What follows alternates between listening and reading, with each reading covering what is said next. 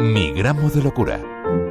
Elizabeth Lemos es una tinerfeña de 35 años. La muerte de su abuela y el acoso escolar marcaron su niñez. Y encima tenía primos y tíos con trastornos mentales graves. Pues a partir de los 11 años estallé, se, tuve una pérdida, se murió una abuela, mi abuela materna, y estallé con una agorafobia y una depresión muy grande que no lograba salir. Estuve años, eh, muchísimos años que no lograba salir.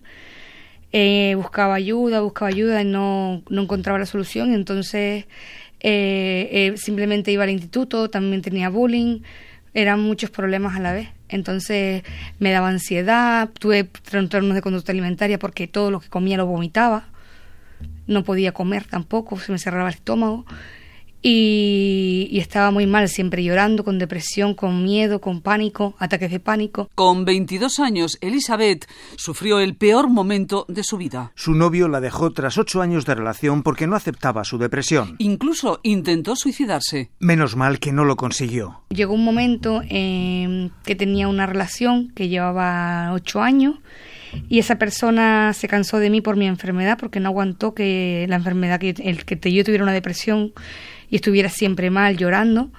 Aunque yo intentaba luchar pues no podía. Pues cuando esa persona me dejó pues fue como que reaccioné. Me intenté suicidar. Estuve ingresada en la, unidad de psiquiatría del hospital universitario.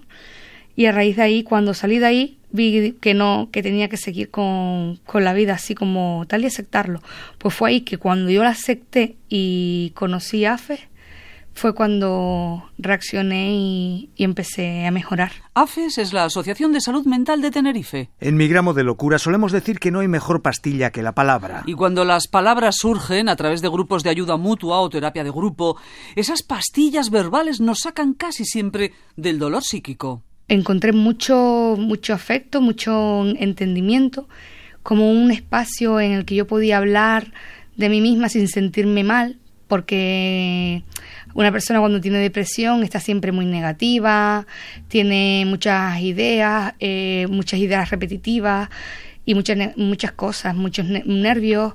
Luego, entonces cuando tú hablas con una persona que tiene problemas similares igual que tú, pues te sientes como aceptada y es cuando empiezas a restablecerte en la normalidad. Elizabeth Lemos es técnica superior en Administración y Finanzas. También es asistente personal en salud mental y trabaja como voluntaria en los comités pro salud mental en primera persona de Tenerife, Canarias y de la Confederación Española que agrupa a 340 asociaciones como AFES. Esos comités están formados por personas que, como Elizabeth, han superado su dolor psíquico y se dedican a ayudar a los demás. Ayudando a otras personas cuando tú encuentras ayuda que necesitas y y hay muchas personas que te buscan, te buscan porque necesitan ayuda, consejos, hablar.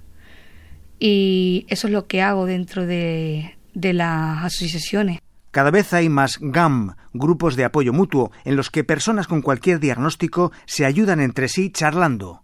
Son personas entre iguales, personas que tienen algún problema de salud mental, ya sea desde ansiedad, depresión, cualquier tipo de trastorno, trastorno bipolar, eh, esquizofrenia, pues entre nosotros, entre personas iguales, se habla de su día a día y adquirimos herramientas para, para mejorar en el día a día. Es decir, mm, a lo mejor somos siete, ocho personas, pues entre nosotros hablamos sobre nuestro día a día y nos aconsejamos entre nosotros. Entonces nadie mejor que nosotros para conocer lo que lo que es la salud mental y lo que, lo que y lo que tenemos. Elizabeth Lemos también forma parte de la red estatal de mujeres de la Confederación Salud Mental España, que lucha contra la doble discriminación que sufren las niñas, adolescentes y mujeres que tienen trastornos biopsicosociales. El hecho de ser mujer y ser mm, eh, tener un problema de salud mental ya es un hándicap, es, un problema añadido, ya es doble discriminación, aparte de que se vulnera mucho más los derechos de las mujeres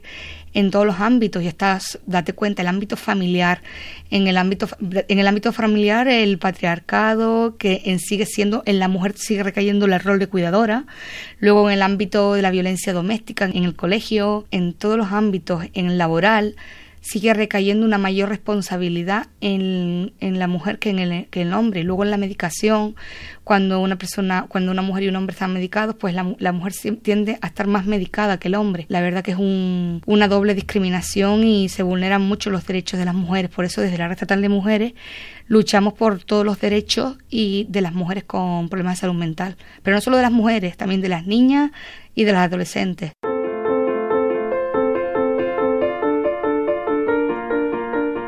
Chusi Parraguirre. José Manuel Cámara. Mi gramo de locura. Radio 5, todo noticias.